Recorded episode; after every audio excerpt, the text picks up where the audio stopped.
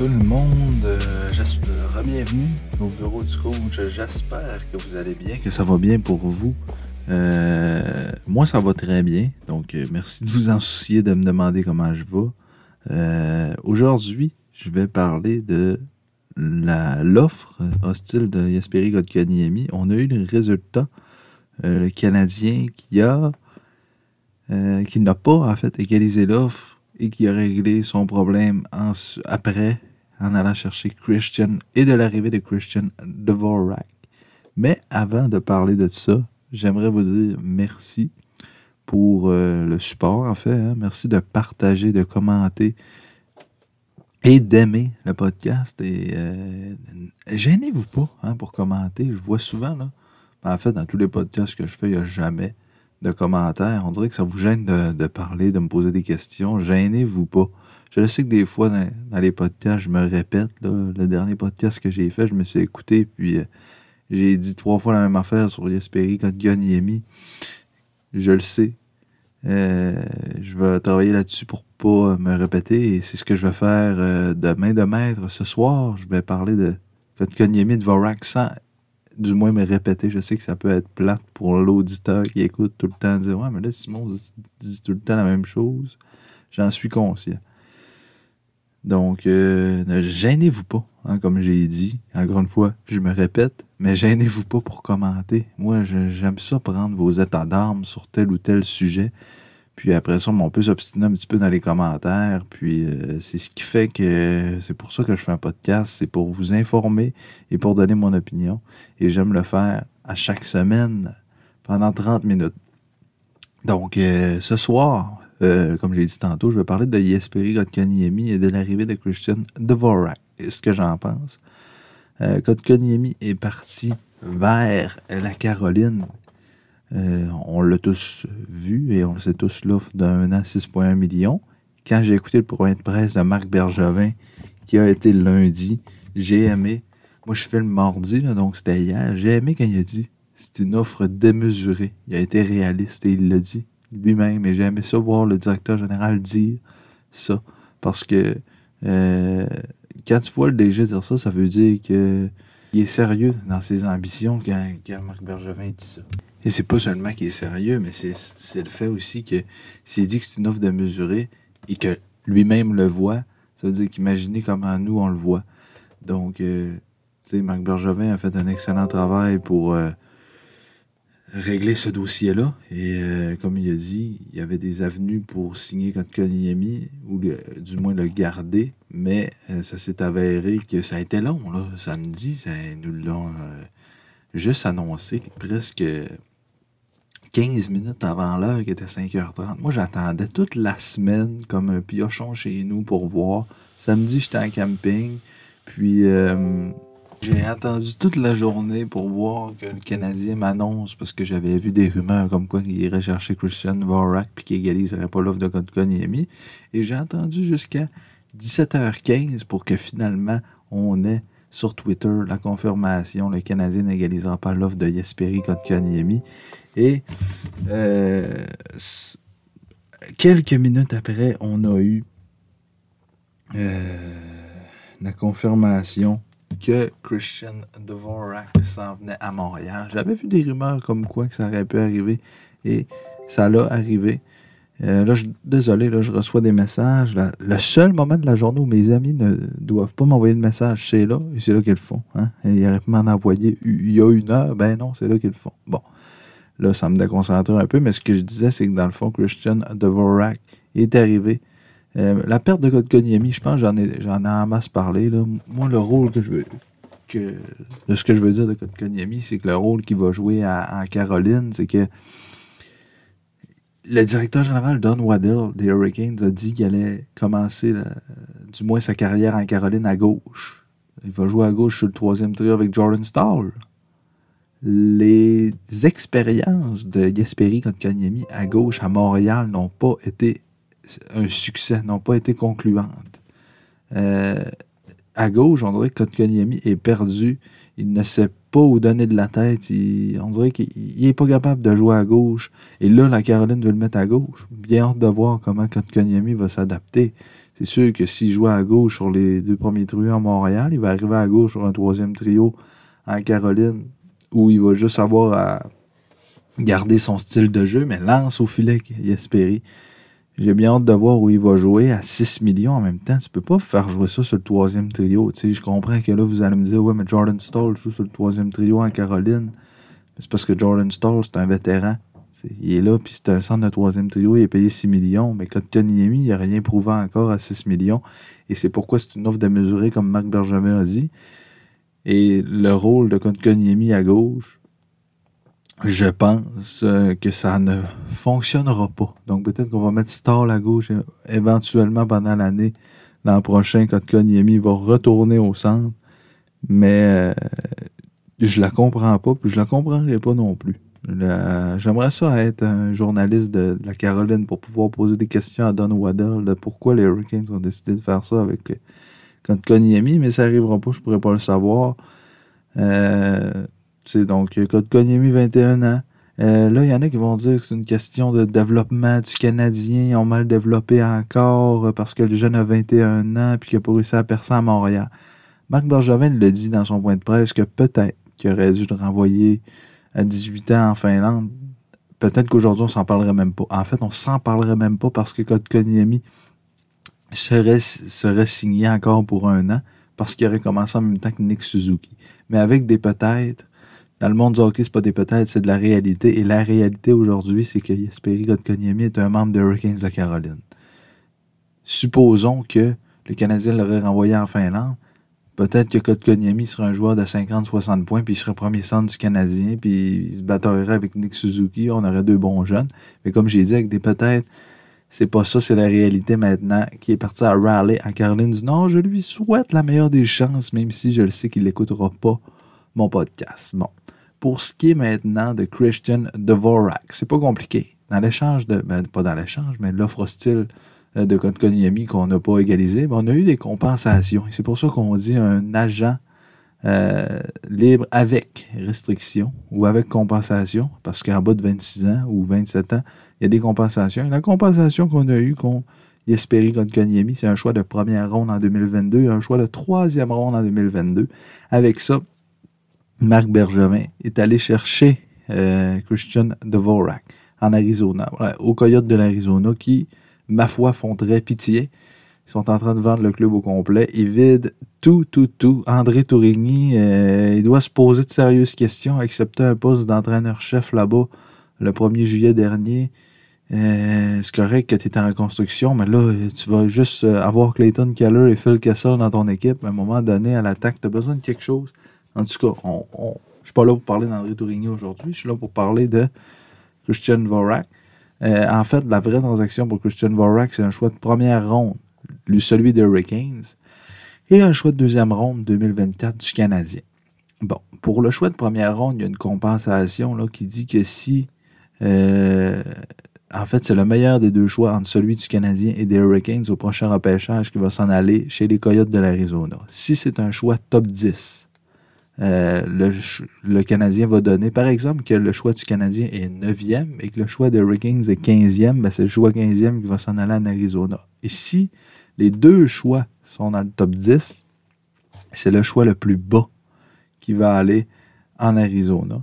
Et le choix le plus haut va aller au Canadien. Ou je pense que c'est le contraire. Non, je pense que c'est vraiment le contraire. C'est euh, le choix le plus haut va aller en Arizona et le choix le plus bas au Canadien.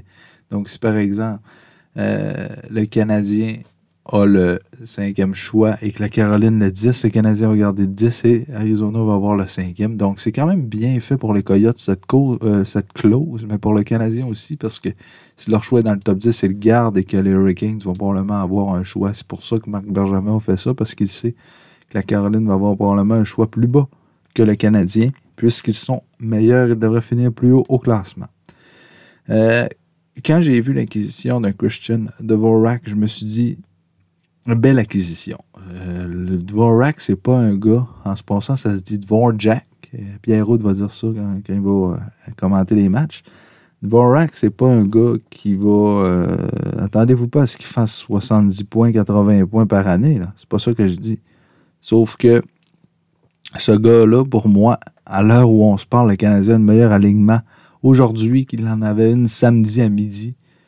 Parce que Kotkaniemi, c'est un gars de 35-40 points par année qui n'a pas fait ses preuves encore. Mais Dvorak, lui, vous allez me dire, ouais, mais Simon, il n'a pas fait 40 points encore dans la Ligue nationale. Je comprends ça.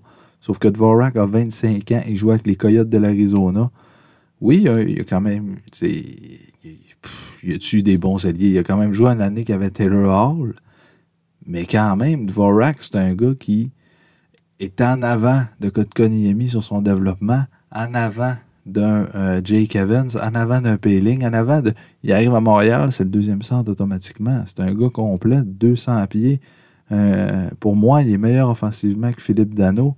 Ce gars-là, là, Christian Dvorak, n'a jamais joué une saison complète parce que il a été. Il a, a eu une grosse blessure il y a euh, deux ans qui a été limité à seulement 20 matchs dans sa saison où il y avait eu un total en 20 matchs de 7 points, dont 2 buts, 5 passes. Il n'a pas joué une saison complète depuis son arrivée dans la Ligue nationale, mais vous voyez, cette année, il a fait 31 points en 56 matchs. En 82 matchs, ça aurait fait quelque chose comme 45-50 euh, points, donc il aurait eu sa meilleure saison en carrière. Pour moi, c'est un meilleur joueur que Philippe Dano. Oui, Dano, peut-être qui fait partie des top 5, top 10 des meilleurs centres, des centres les plus complets de la Ligue nationale, euh, du côté défensif, offensif. Mais euh, il y a toutes ces saisons dans la Ligue nationale qu'il a, fait, il n'a jamais eu moins de 15 buts. Dans toutes les saisons qu'il a joué, il a toujours eu plus de 15 buts. Donc, un potentiel marqueur de 20 buts. Moi, là, je, garantis que l'an prochain, Vorak, avec les alliés qu'il va avoir, que ce soit Toffoli, Drouin, Hoffman, Anderson, Caulfield ou Gallagher, il va faire 20 buts. Il va faire au moins 50 points. Sa meilleure saison, c'est 38 points. En 2019-2020, 18 buts, 20 passes en 70 matchs. Encore une fois, il n'a pas terminé la saison. Donc peut-être qu'en 82, il aurait eu quelque chose comme 45, 43 points. Euh, sa saison de 20 points, il avait une blessure. Il est allé jouer deux matchs dans la AHL pour euh, reconditionnement. Ça reste que ce gars-là euh, va arriver à Montréal, va jouer en avantage numérique, en désavantage numérique. Euh, Dominique Duchamp va pouvoir l'utiliser dans toutes les situations de, de jeu. C'est pas un marqueur de but naturel, c'est pas un passeur naturel, c'est un gars qui fait ce qu'il a à faire, un gars fiable, qui va faire le travail. Puis, euh, mais vous allez l'aimer parce que c'est un gars très sous-estimé dans la ligue. Il y a plusieurs joueurs qui ont dit que ce gars-là était sous était, ben, il l'est encore, du moins sous-estimé. Euh, il a joué avec les Knights de London dans la OHL où il a fait ses deux dernières saisons 109 points, 121 points. Dans ces, saisons-là, il a joué avec Mitch Marner et euh, je cherche l'autre nom, là. Mitch Marner, Matthew Ketchuk, c'est ça. Euh, puis il, a gagné la coupe du la, coupe du président, la coupe de, la Ligue de l'Ontario et la coupe Memorial cette année-là avec Dale Hunter comme entraîneur-chef. Max Jones était là, Victor Mété, Oli Olivi, euh, des noms connus, Evan Bouchard, Robert Thomas. Il y avait une belle équipe cette année-là. Donc Christian Dvorak sait comment gagner, du moins dans le junior. Euh, en série, ce qui résume des séries de Christian Dvorak, il a seulement joué 9 matchs en série, accumulant 3 points. C'était l'an passé avec les Coyotes. Oui, l'an passé, les Coyotes ont fait les séries, c'est quand même impressionnant. Euh, donc en série, on ne le connaît pas trop, on sait pas ce qu'il va donner. C'est comme je vous dis, on l'a vu, 9 matchs, 3 points avec les Coyotes euh, dans une équipe comme le Canadien. J'ai hâte de voir en série ce qu'il donne. Euh, est-ce que ce gars-là, je parlais de Philippe Dano tantôt, je l'aime plus que Philippe Dano parce que je pense qu'il est meilleur offensivement que Philippe Dano. Mais est-ce que c'est le genre de gars qu'on va voir effacer pendant 10-15 matchs comme Philippe Dano. Je le souhaite pas. Je souhaite que ce soit le gars que même si Marie fait pas de points, on le voit pareil sur la feuille. Euh, il est mis au jeu gagné défensivement, malgré que Philippe Dano faisait ça aussi, mais euh, on dirait que Christian Dvorak m'inspire plus confiance. 6 euh, pieds, 195 livres que Philippe Dano. Il y a quelque chose en lui, Dvorak. Vous irez voir des vidéos, il y a des mains, comme j'ai dit, marqué 15 buts et plus à toutes les années. C'est pas. Euh, tu sais, je veux dire, Dano, là, ses statistiques, c'était pas fameux là, du côté des buts. Puis, euh, moi, ceux qui me disent que Dvorak vient pour remplacer Dano, euh, je suis pas d'accord. Dvorak vient pour remplacer pas pour remplacer, pour combler un vide qui était, avec le départ de Kotkaniemi, éventuel, euh, un, vide euh, au centre du deuxième trio. C'est pas pour remplacer personne qui vient là, parce que personne ne va pouvoir remplacer ce que Dano faisait, et personne ne va pouvoir remplacer euh, la production un jour que Kotkaniemi va faire.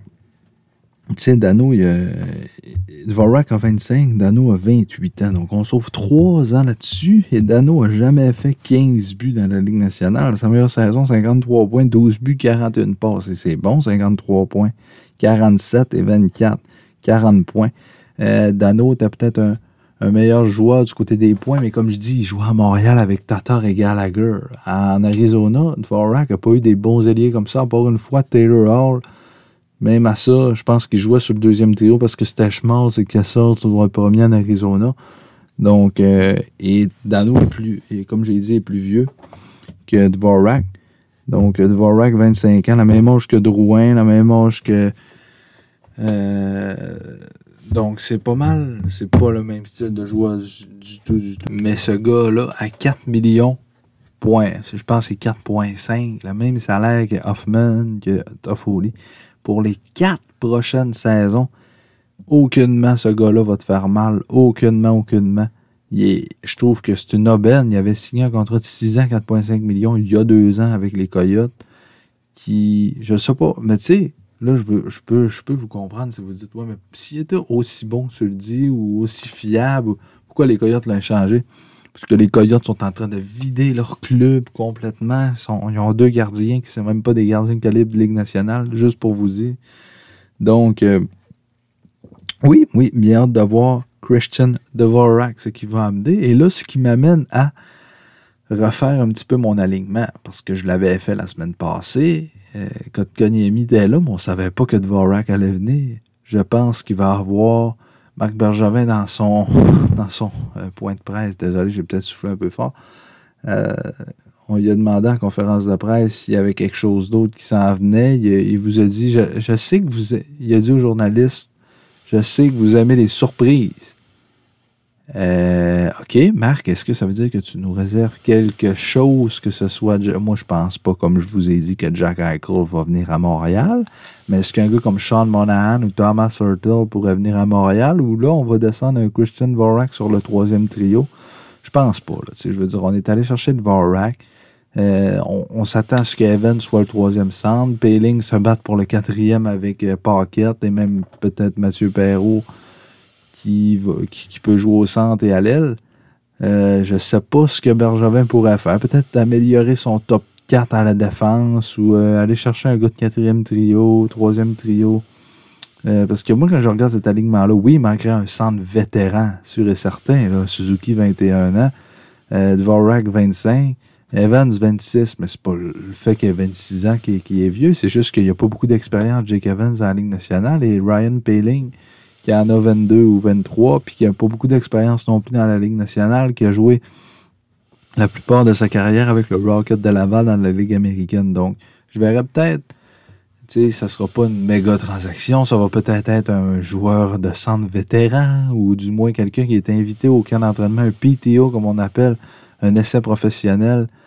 Euh, peut-être un Tyler Bozak que j'ai parlé à maintes et maintes reprises, euh, ce genre de joueur-là, ou Sami Vatanen en défense, euh, Ryan Donato, un autre centre qui pourrait avoir un essai professionnel. Ce genre de, de joueur-là, là, euh, un peu amener un, leadership comme Corey Perry le faisait l'an passé, malgré que Corey Perry est dur à remplacer parce qu'il a gagné des Coupes Stanley, il est allé en finale, on sait ce que Corey Perry apporte dans un vestiaire et ce qu'il a fait, donc ça m'oblige à cette arrivée de Christian Dvorak m'oblige à refaire mon alignement, malgré que ce ne sera pas euh, bien, bien compliqué. Ça va être encore Toffoli, Suzuki, Carfield. Malgré que, avec tous les ailiers qu'on a, toutes les possibilités de trio que Dominique Ducharme va avoir, peut-être que tu vas arriver un soir que ça va être Toffoli, Suzuki, Carfield, mais que le soir d'après, Carfield va jouer avec Drouin, puis euh, Dvorak, ou que Suzuki va jouer avec Gallagher et Toffoli, ça, ça va dépendre contre qui tu joues, contre euh, quelle équipe, contre quel joueur, contre euh, comment tes joueurs vont dans la soirée, comment est leur match en fait. Il faut, faut souvent que tu y ailles comme ça, tu, tu mettras des fois, tu vas arriver dans un match, tu vas dire Ah, mais là, Toffoli, c'est notre meilleur buteur, je vais mettre Toffoli. Mais si Toffoli ne file pas à soir, ça ne tente pas de jouer, mais que tu vois qu'un gars comme euh, Hoffman t'en donne, puis Henderson t'en donne, ben, tu peux t'en donner un beau cadeau, puis mettre Suzuki avec euh, Hoffman et, euh, et Henderson. Mais moi, ce que j'aime de cet alignement-là, c'est qu'il y a beaucoup de profondeur sur les ailes. Sauf que je regardais ça, je me suis dit, Toffoli, c'est un marqueur. Carfield, c'est un marqueur. Hoffman, c'est un marqueur. Gallagher capable de marquer des buts, Anderson. Qui va faire les passes là-dessus? On a Drouin, on a Suzuki qui sont selon moi les deux meilleurs passeurs de l'équipe. Donc, est-ce que faut l'an passé, euh, on a vu, pas l'an passé, il y a deux ans en série contre les Flyers et les Pingouins, ou qu'il y a eu la ronde de qualification à Toronto et tout, on avait vu Drouin et Suzuki connaître du succès ensemble. Mais là, si tu vois, ce qu'il faut pas oublier, c'est que Cole Caulfield n'a jamais joué en même temps que Jonathan Drouin, parce que quand Caulfield est arrivé, Drouin était parti pour, pour des problèmes qu'on va éventuellement savoir, je suis convaincu, ça c'est un autre sujet.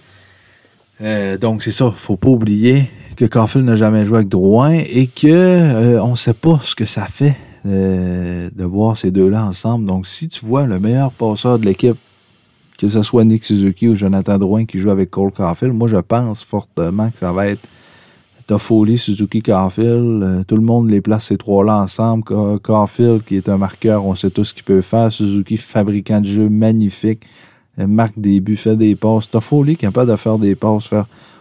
Je pense que vous connaissez tous un petit peu les joueurs. Deuxième trio, Drouin, Dvorak, Anderson.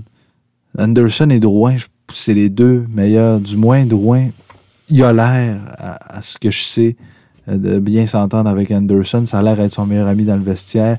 Vorak va venir avec Anderson, avec qui il a joué avec les Knights de London, puis il va se rendre compte que Drouin, c'est tout un passeur, un gars qui a de la vitesse, qui a un bon lancer. Euh, pas, pas, oui, Drouin a un bon lancer, mais c'est un gars qui fait des bonnes passes, qui a de la vitesse, qui a une bonne vision de jeu.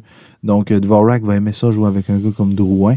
Mais en même temps, est-ce que tu serais mieux de mettre Drouin avec un Caulfield ou un, euh, peut-être même un Gallagher qui, qui, va aller se placer en avant du filet. Drouin joue en périphérie. Il ira pas en avant du filet bloquer des tirs, puis il va pas dans le coin chercher la rondelle.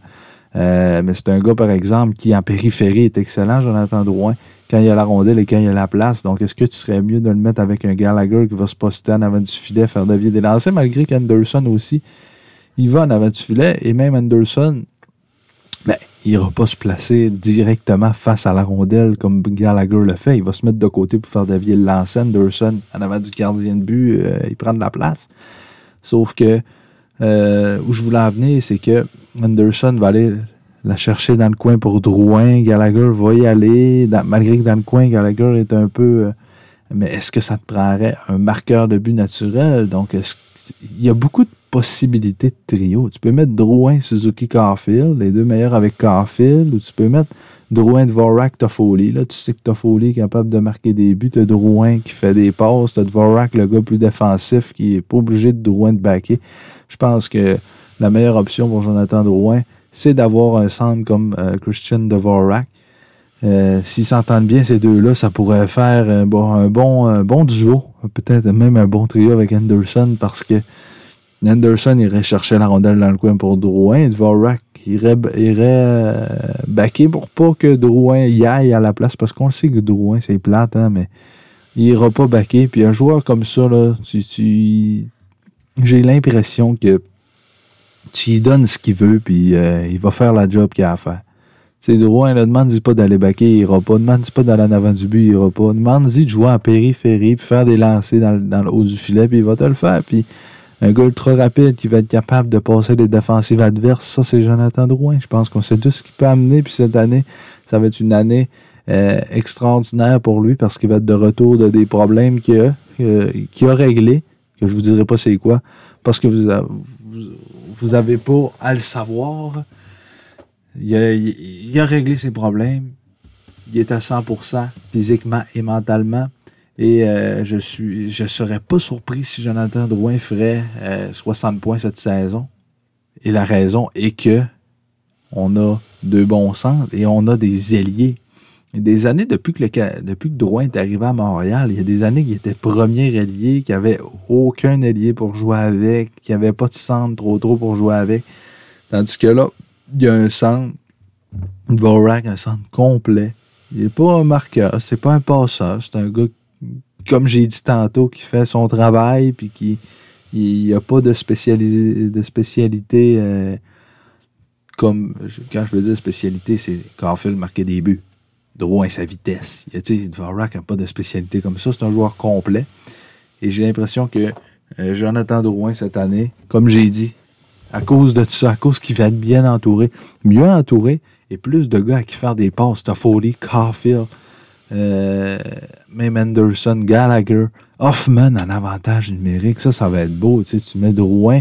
Il faudra pas que tu mettes Drouin et Suzuki sur la même parce que les deux vont faire des passes. Donc, tu mets Suzuki avec, par exemple, Carfield et Toffoli. Sur l'autre, tu mets Drouin avec Hoffman et euh, Dvorak, par exemple. Donc, euh, ça va être dangereux. Là, on va avoir une belle alignement. Du côté de la défense aussi, il n'y a pas eu de changement. Est-ce que j'aimerais voir du changement de défense? Non, parce que comme j'ai dit dans le dernier podcast, je pense que David Savard peut du moins remplacer. Il ne remplacera pas chez Weber, mais dans son style de jeu, il est capable de le faire. Un gars qui plaque et qui, est physique.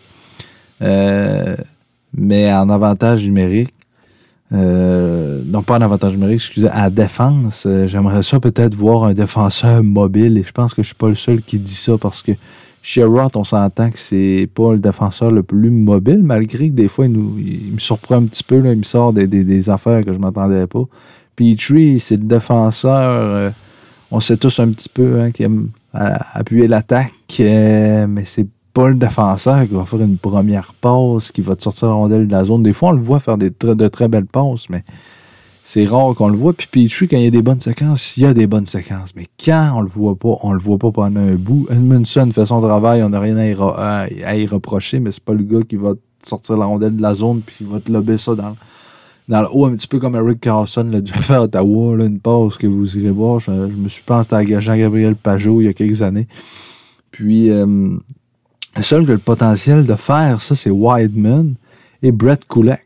Moi, euh, Brett Kulak, c'est un défenseur que j'ai toujours apprécié. Il euh, y en a qui vont rire de moi, peut-être, là.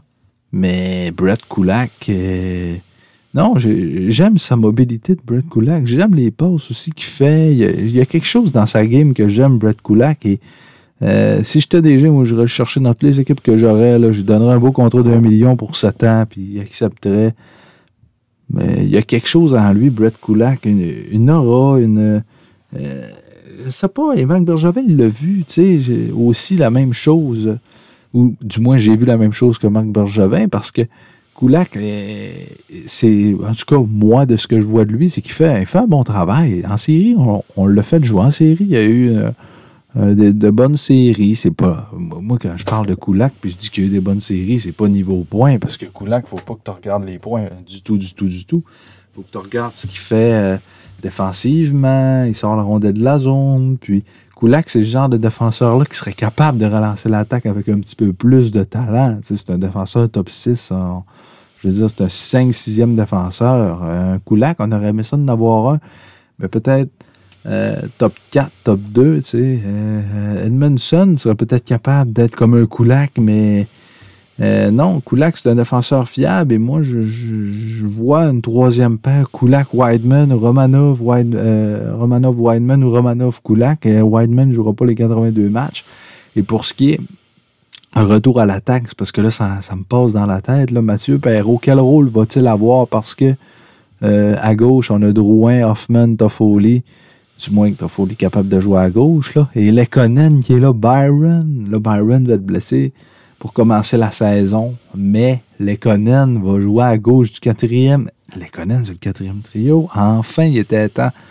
Mais là, si tu mets Paquette, selon moi, va être le centre de quatrième trio avec qui? Joël Armia sur le 4, parce qu'à droite, t'as Caulfield, Anderson, Gallagher.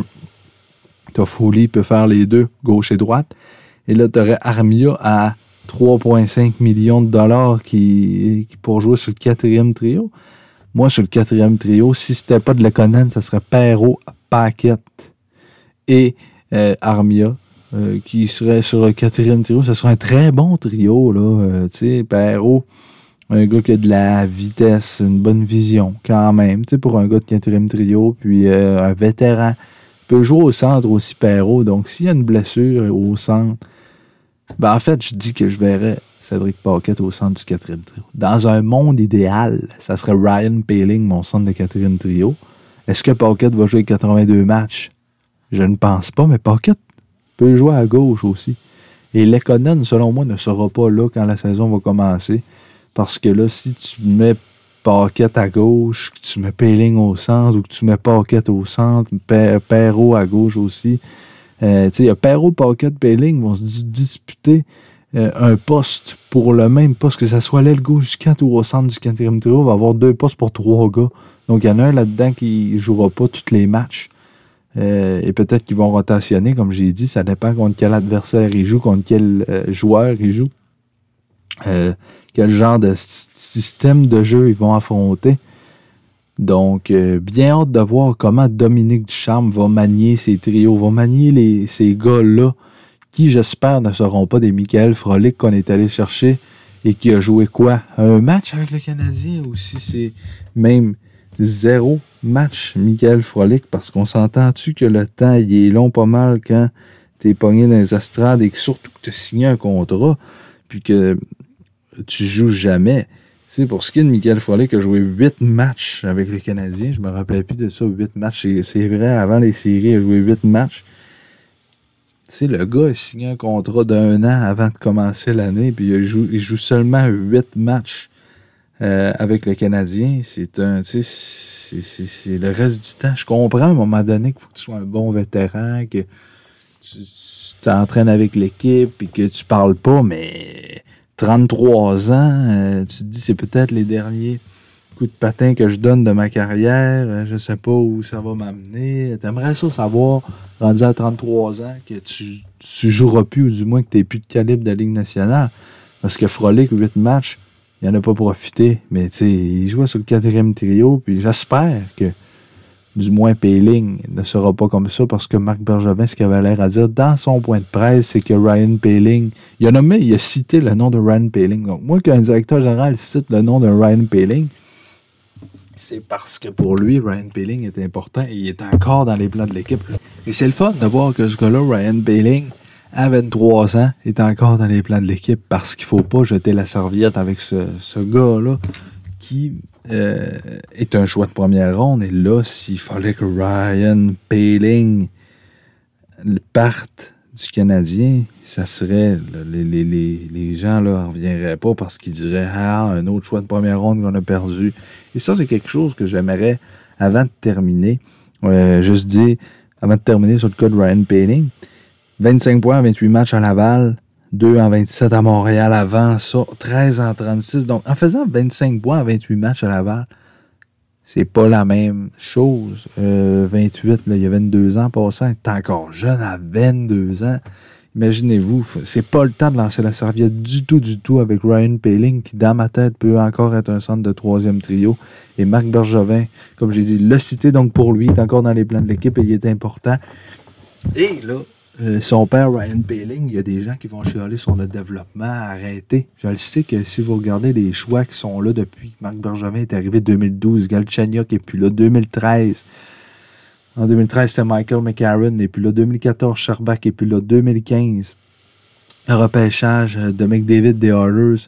Les Canadiens ont pris, ça me vient pas. En 2015, Noah Jolson, ça me vient, mais voilà, n'est plus là. 2016, Sergachev on a eu Drouin. Donc, euh, on peut dire que, tu sais, c'est, non, Sergachev n'est plus là, mais au moins, on a eu un retour. 2017, c'est là que Ryan Paling a été repêché. Il est là. On va prendre notre temps avec. Jusqu'à quand? Là, je vous comprends, mais jusqu'à quand vous va prendre notre temps? Il va arriver à 26 ans. Paling est encore jeune et il y en a pour qui le développement est, est un petit peu plus long. Il y a des gars, là, euh, tu sais, quand Konyami m'a fait penser un petit peu au cas de Dylan Strom, quand il était avec les Coyotes de l'Arizona. Dylan Strom, ça a été long avant qu'il se, développe et qu'il commence à devenir un joueur d'impact. Il est arrivé à Chicago, bang, 60 points, il a explosé. Et depuis ce temps-là, ben, il est sur les deux premiers trios à Chicago, Dylan Strom. Donc, ça pourrait être la même chose avec Konyemi. Et éventuellement, si on laisse la chance à Ryan Paling à Montréal. Si on laisse la chance, cette année, il va avoir toutes les chances au monde de faire ses preuves et c'est à lui d'en profiter, Ryan Paling. Rendu là, après, s'il n'en profite pas, c'est lui le pire. C'est comme euh, des jeunes qu'on leur a laissé en masse en masse de chances qui n'en ont pas profité. Nikita Charbak, on y en avait laissé des chances et il n'en a pas profité. notre choix de première ronde 2018 est parti. 2019, fait Ça me surprend qu'il parte un jour. Donc, arrêtez de blâmer le développement parce qu'il y a des gars qu'on a repêchés en deuxième, troisième, quatrième, jusqu'à septième ronde qui sont là dans l'équipe. Primo, septième ronde va être notre premier gardien d'ici peut-être euh, cinq ans. Euh, mais éventuellement, il va être deuxième à Montréal derrière Price. On a Jesse Lonen, qu'on a eu en deuxième ronde dans le même repêchage que Kotkaniemi, qui est à Laval, un très bon espoir. Jordan Harris, c'est pas un choix de première ronde, c'est un choix de troisième ronde. Jalen Strubble, deuxième ronde. Il y a des bons joueurs qui s'en viennent. Et c'est pas nécessairement des, choix de première ronde. Et moi, j'aime presque mieux voir un recruteur qui est capable de nous trouver des belles surprises en, fond de repêchage. Oui, c'est le fun d'avoir un choix de première ronde qui fait la Ligue nationale puis qui reste avec ton équipe pendant 10 ans. Mais les autres choix sont aussi importants parce que si tu es capable d'aller chercher une surprise en quatrième ronde, puis ce gars-là se développe un petit peu comme Victor Mété, qu'on est allé chercher en quatrième ronde, et finalement, on se rend compte que c'est un défenseur de Ligue nationale euh, à 20 ans, ben, c'est bon parce que, hey, quatrième ronde, ça veut dire que tu as pris ce gars-là parmi toutes les équipes qui auraient pu le prendre. Tu sais, quand tu es en première ronde, tu fais partie des 32 meilleurs. Donc, euh, tu y vas avec ce que, ce tu as vu de lui des deux dernières saisons. Par exemple, que le gars jouait junior à 18 ans. Ben, tu y vas avec ce qu'a fait junior. Mais si tu arrives euh, en quatrième ronde ou que là, il y a 32, les 32 équipes ont passé trois fois leur tour sur ce gars-là et toi, tu as dit, va prendre une chance avec. Quand il aurait pu le prendre avant, toutes les équipes auraient pu le prendre au moins trois fois avant. Ben, et là, tu le prends et ça devient comme ça. Tu sais, moi, quand que je vois euh, Brandon Gallagher, cinquième ronde, tout le monde aurait pu le prendre. Puis personne le pris. Le Canadien le prend en cinquième ronde en 2011 hein, ou en 2010. Euh, non, c'est en 2011, Brandon Gallagher. Mais sais, ça, ça, ça fait partie du, développement du développement. Tu sais, Gallagher, il aurait pu le prendre en cinquième ronde et ça aurait été un focal qu'on connaît pas, mais ils l'ont développé, ils ont pris leur temps avec. Pourquoi? Parce qu'ils vont prendre plus leur temps avec des choix hâtifs euh, plus loin. Parce qu'ils vont se dire Ah, il est moins haut, fait qu'on va attendre qu'il se développe. C'est un projet. Puis souvent, le choix de première ronde, mais tu veux, surtout à Montréal, quand c'est un choix de première ronde qui est dans le top 15, ça dépend où il a joué, mais plus dans le top 10, puisque Carfield, on avait hâte de le voir, mais on savait qu'il était dans les programmes américains. Mais par exemple, tu as, un choix dans le top 10 à Montréal. Les partisans, ils ont hâte de le voir jouer. Donc, on dirait que tu es un peu pressé pour peser sa gâchette, dire Hey, on veut le voir jouer, il faut qu'on va l'amener tout de suite. On pourrait-tu prendre notre temps avec un jeune? Encore une fois, le Payling est là. On va prendre notre temps avec. Et là, ben, ce qui va arriver si on ne prend pas notre temps avec Ryan Paling. Ça pourrait être la même chose que Kotkaniemi. Il pourrait arriver, changer d'équipe et exploser. Et là, la même chose, je dis pas la même chose parce que Kotkaniemi va exploser, mais la même chose parce qu'il pourrait quitter l'équipe. Et selon moi, ben oui, Kotkaniemi va pouvoir exploser. Et sur ce, n'oubliez pas, hein, et c'est important, de partager, de commenter, d'aimer le podcast. Je sais qu'il y en a qui sont tout le temps là. Il y a toujours Vincent, il y a toujours... Euh, Bien sûr, mes acolytes Antoine et Olivier qui sont là, mais j'ai besoin de plus de gens. Je veux, et, je le sais que peut-être que je pas à mon meilleur encore, là, mais il y a des belles choses qui s'en viennent. N'oubliez pas, il y a des belles choses qui s'en viennent. Et pour ça, j'ai besoin d'une communauté tissée, serrée qui est là à tous les podcasts. J'ai besoin de plus de gens qui regardent. J'essaie de faire mon chemin dans ce milieu-là. Et j'ai l'impression que ce soir, ce fut un bon podcast. Et si je me suis encore répété, ben, ça fait partie de ça. Je vais le réécouter de toute manière. Donc, euh, merci d'avoir été là. Euh, commentez. Comme j'ai dit, c'est important. Je le répète ça, je peux le répéter. Commentez, partagez, aimez. Commentez, partagez, aimez. Commentez, partagez, aimez. Je veux me faire connaître le plus possible. Donc, euh, merci. C'était le coach pour le bureau du coach. À la prochaine.